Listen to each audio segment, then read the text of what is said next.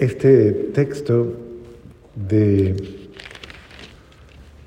del Santo Evangelio eh, nos pone en una experiencia, podríamos decir, que nos invita a todos y cada uno de nosotros a tal vez evaluar un poco la manera en que nos acercamos a Dios, la forma en que buscamos a Dios. Eh, creo que lo que busca la palabra de Dios precisamente es que nuestra fe crezca, que mejore, que se fortalezca. Y, busca como, como, como enseñarnos, ¿no? Dios siempre quiere el bien para nosotros, Dios siempre quiere lo mejor para nosotros, porque Dios ha dispuesto todas las cosas para, para el bien del ser humano para hacerles bien, para ayudarle, para asistirle, porque Dios ama al ser humano y ama la felicidad del ser humano. Pero obviamente hay algo que Dios no puede hacer. Y no porque no, no, no, no pueda, sino porque respeta la voluntad humana. Y es, eh, Dios no puede forzar al hombre, al ser humano, ni a buscar, ni a amar, ni a preferir a Dios como debe ser hecho, como debe ser. Esto es una experiencia espontánea, es una actitud espontánea. eso es lo que se llama fe. La fe es una expresión propia de lo más auténtico del ser humano. O sea, es como una expresión una expresión de mis sentimientos más profundos y, es una expresión sincera, sincera, o sea, es, es lo que brota de mi ser cuando yo le doy a Dios el lugar que le corresponde, o sea, el lugar que debe tener en nuestra vida. Y si ustedes observan, el evangelista Marcos trata de ser muy descriptivo. Marcos se cree que es el, el el vocero de Pedro, porque Pedro no escribió Evangelio, pero Marcos era su hijo, su discípulo amado. Y se cree que el Evangelio de Marcos es todo lo que Pedro le contó. La narrativa de Pedro está expresada en Marcos. Entonces, por eso se dice que el Evangelio de Marcos es el Evangelio de Pedro. Y Pedro es un testigo ocular de lo que está pasando, o sea, él está ahí en vivo, viendo y sintiendo y tal, tal vez le transmite esto de una manera muy emotiva a Marcos. Eh, acababa de suceder, acababan de regresar en la barca y estaban junto a la orilla y ahí se reúne muchísima gente. Y en ese contexto en el que está eh, a cantidad de gente buscando a Jesús, porque lo están buscando, hay mucha gente que le busca. Eh, bueno, viene un notable que era el, sinagogo, era Jairo, el jefe de la sinagoga, y que ciertamente, pues obviamente, eh, frente a la llegada de él, todo el mundo como que le da la posibilidad de llegar directamente a Cristo. Y la actitud de Jairo es una actitud muy humilde al ver a Jesús, se echó a sus pies y le suplicaba con insistencia, mi hija está agonizando, ven a imponerle las manos para que se cure y viva. Si uno interpreta las palabras de Jairo y la actitud de Jairo, Jairo es uno, un hombre humilde, Jairo es un hombre que ha hecho el ejercicio por amor, por amor a su hija, por amor ha hecho el, ejercicio humilde de reconocer en Cristo a aquel que es capaz de traer la salvación a su casa, de traer salud a su casa, de traer vida a su casa. Podríamos decir, la, la actitud de Jairo revela, revela humildemente que Jairo no se avergüenza abiertamente, o sea, abiertamente le da a Jesús la potestad de restablecer su bienestar. Eso, eso es muy importante, porque eh, es una fe pública, es una fe expresada de una manera abierta, o sea, es un hombre que, que básicamente creo yo que, que ha vencido cualquier eh, prejuicio, cualquier... Eh, estamos hablando de una sociedad muy complicada. Y, y este hombre va por encima de todos los rituales, ritos, de todo, y reconoce a Jesús y reconoce en Jesús al Mesías. Entonces, eh, Jesús inmediatamente arranca con él, como dándole la primacía, ¿no? O sea, era el jefe de la sinagoga, pero no le da la primacía por ser el jefe de la sinagoga, sino por la actitud con que se le acerca a Jesús. Es la actitud que de alguna manera compromete a Jesús. Y obvio, hay una prioridad, mi hija está agonizando. Ni siquiera está pidiendo para él. Entonces Jesús arranca de camino y la gente lo seguía y lo apretujaba. Es impresionante ese, ese escenario, ¿no? Porque, porque eso revela cómo eh, en general la gente busca a Dios y a veces se aglomera alrededor de, lo, de Dios. Y una aglomeración de gente no necesariamente significa que allí pueda acontecer un, una manifestación de Dios. No necesariamente. Entonces, eso lo hace pensar a uno, ¿no? Nosotros nos reunimos todos los días alrededor de Dios, de lo de Dios, y pasa algo en nuestra vida, pasa algo en nuestro corazón pasa algo que nos toca verdaderamente. A veces tal vez no, entramos y salimos iguales. Y eso nos hace pensar. Entonces, ponen en paralelo otra situación. El evangelista, en ese contexto. Entre la gente había una mujer que padecía flujo de sangre desde hacía 12 años y había sufrido mucho a manos de los médicos y había gastado toda su fortuna, pero en vez de mejorar, había empeorado. Eh, claro, 12 años desangrándose. De hecho, el evangelista es radical cuando dice, y el flujo paró en el momento en que tocó a Jesús. O sea, eso revela que realmente estaba con una enfermedad muy incómoda, una enfermedad. Se estaba desangrando esta pobre mujer, yo creo que tenía una anemia aguda de hacía mucho tiempo, 12 años con... O sea, esto es casi una leucemia, por decirlo de alguna manera, porque entonces el sufrimiento, el dolor, todo lo que hay ahí en una situación de una realidad incurable, pensémoslo, es una situación incurable.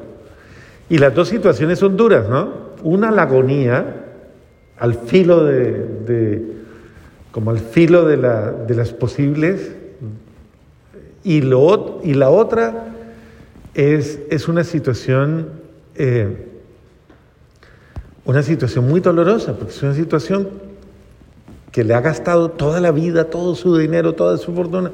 Es una situación que no tiene solución. Y entonces la mujer piensa, oyó hablar de Jesús, impresionante, oyó hablar de Jesús y se le acercó por detrás entre la gente y le tocó el manto pensando, que con solo tocarle el vestido se curaría e inmediatamente se secó la fuente de su hemorragia y sintió en su cuerpo que estaba curada. Inmediatamente, dice Marcos. O sea, fue un milagro inmediato. El milagro alcanzó el milagro. Entonces, eso lo pone a pensar a uno. Eh, ¿De qué depende el milagro? Porque Cristo iba caminando y él no iba con la voluntad de sanarla a ella. O sea, no tenía ni en su mente ni en su sanarla a ella. Él estaba simplemente eh, realizando, desplazándose a responder a otra intención. Él no estaba en propósito de sanar a nadie más. Sin embargo, en el camino es sorprendido. Jesús nota al instante que una fuerza curativa sale de él. Y se vuelve a la gente y pregunta, ¿quién me ha tocado mi manto? es, una escena muy bonita, es una escena muy simpática. Pedro voltea y lo mira y le dice, pero, pero, Señor, todo el mundo está encima de usted, porque ellos, los apóstoles, eran los que daban codazos y, tipo guardaespaldas de esos actuales, de esos, ellos eran quitándole de encima a toda la gente de Jesús y, y voltea y, y dice, alguien me ha tocado, Dios mío, todo el mundo se detiene y claro, pues imagínense la experiencia de todo el mundo, ¿cómo así? Si yo también lo toqué, pero yo lo toqué, sería yo el que lo toqué. ¿Quién lo tocó? Y todos tal vez de alguna manera son confrontados por el momento. Jesús dice, Pedro le dice, pero, o los apóstoles responden, ves que todo el mundo te está tocando y todavía preguntas quién me ha tocado. Entonces Jesús sigue mirando, sigue buscando y, y aparece esta mujer asustada, temblorosa al comprender lo que había pasado. Se postra a sus pies y le confiesa la verdad. Es curioso porque cuántas veces es que es la actitud con la que yo me acerco a Dios, pero también la actitud con la que yo reconozco su amor por mí. Ahora, tal vez muchas veces hay situaciones en nuestra vida que requieren que yo tenga una actitud, una actitud de, en la que yo me doblegue ante Dios y le suplique. Curiosamente, los grandes milagros de muchas conversiones han surgido en ese tipo de momentos, cuando el hombre, cuando la persona se doblega ante Dios y clama al cielo, y el cielo responde. Eh, yo conozco demasiados testimonios de esa naturaleza en las que en momentos límites, en momentos es como una fuerza, una fuerza de, convicción en la que la persona verdaderamente se apropia de ese momento y, y de alguna manera compromete a Dios, lo compromete. Le toma la palabra a Dios. Finalmente lo ha prometido, ¿no? Entonces, si tú lo prometiste, ¿qué le dicen los hijos al papá cuando llegan a la casa o a la mamá? Y, les, y, los hijos están esperando que, que, les traiga algo. ¿Qué dicen los hijos? Que me trajiste, ¿no? Eso es lo que dicen. Que me trajiste. Y cuando el papá dice, de pronto llega a decir, ah, pero eh, ¿Qué responden los muchachitos? Pero tú me lo prometiste. Es como un apropiarme de ese amor de Dios, de yo no he esperado en ti en vano, o sea, tú prometiste que si yo te lo pedía, si yo clamaba, tú me lo ibas a conceder. Entonces la actitud, para mí este Evangelio es un Evangelio que nos revela mucho de qué manera yo alcanzo las bendiciones de Dios, alcanzo la bendición de Dios. ¿Qué debe pasar a mi vida? A lo mejor yo debo de ser menos arrogante en muchas cosas, bajar mi actitud, ser más humilde y clamarle a Dios. Bueno, pues miren, Jesús la calma a la muchacha y le dice, hija, tu fe te ha curado. Vete en paz y queda sana de tu enfermedad. Es tu fe. Todavía estaba hablando Jesús cuando llegan a decirle, ya no moleste al maestro, hombre. Ya se murió la muchachita. Son, son, son contrastes fuertes. Ya no, no lo moleste, no lo moleste que ya se murió, ¿ya para qué? Jesús alcanza a escuchar, Jairo se alcanza a desilusionar tal vez, y Jesús lo anima y le dice, eh, no temas, basta que tengas fe. No temas. Le acaba de decir a la mujer, tu fe te ha curado. Y le reclama, o sea, como que lo, lo, provoca y le dice a, a Jairo, a ver, usted vino a buscarme, usted vino, usted tenía la convicción, no la pierda. O sea, sigan la convicción en la que, aun cuando todo parezca imposible, siga con... Mire que es un evangelio muy claro, porque está hablando de, incluso en una situación imposible, siga creyendo. Eso es lo que está diciendo. Es el imposible. Pues si ya murió, ¿ya para qué molesta? Y el Señor dice, no, basta que siga creyendo. Tenga fe. Es el sentido de nunca perder la esperanza, ¿no? Nunca perder la confianza. Al llegar a la casa, ve los alaridos de todo el mundo y Jesús pregunta, ¿qué significa todo ese alboroto? La niña está dormida. y se reían de él. Eh, obvio, Jesús está declarando con sus acciones, yo soy la resurrección y la vida, yo soy la vida. El que crea en mí, aunque muera, vivirá. Yo soy la vida. Él es la vida. Entra con Pedro, Santiago y Juan y dice las palabras, talita cum. Oye niña, a ti te digo, levántate y anda. Que es una expresión muy hermosa que hoy día hay que decirle a los niños, hay que decirle a los jóvenes, hay que levantarlos, tal vez hay que usar esa expresión hermosa. Eh, y que revela precisamente esto, que cuando haya problemas con los hijos, cuando haya situaciones duras con los hijos, imposibles con los hijos, no dejen de invocar el milagro de Dios, que el milagro de Dios viene.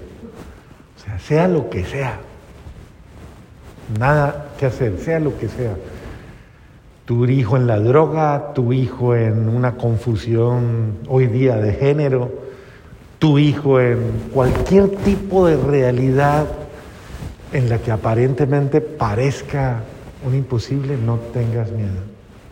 Clama, clama, clámale a Dios. Pero no te des por vencido, no te des por vencida. Clámale a Dios. De ese tipo de oraciones salen los milagros. Dios obra milagros en ese tipo de oración. Simplemente recordemos hoy, la promesa es para ti y es una promesa de amor. Ese clamor de Dios.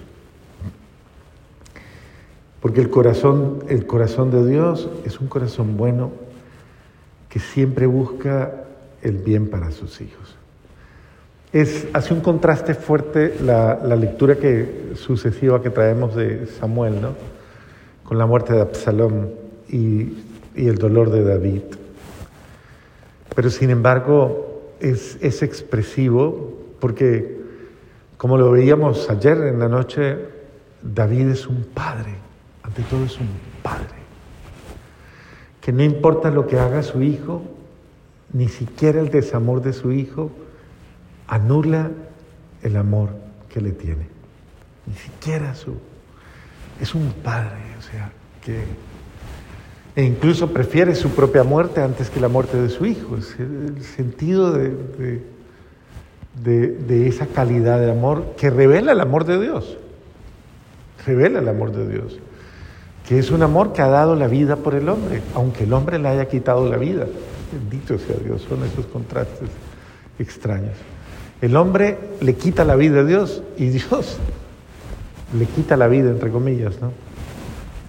Mata a Dios porque Absalón no lo logró con su papá, pero, pero nosotros los hijos de Dios sí lo logramos con Jesús, si lo matamos. Y sin embargo, Él convierte esa desgracia en mi salvación. Él da la vida por mí. Entonces, observemos con claridad el propósito de Dios, aún en las peores circunstancias, es bueno. Dios quiere mi salvación, Dios quiere rescatarme. Dios es un Padre bueno, que no importa en qué grado de situación esté, Él siempre quiere darme lo que yo necesito, incluso aunque no me lo merezca.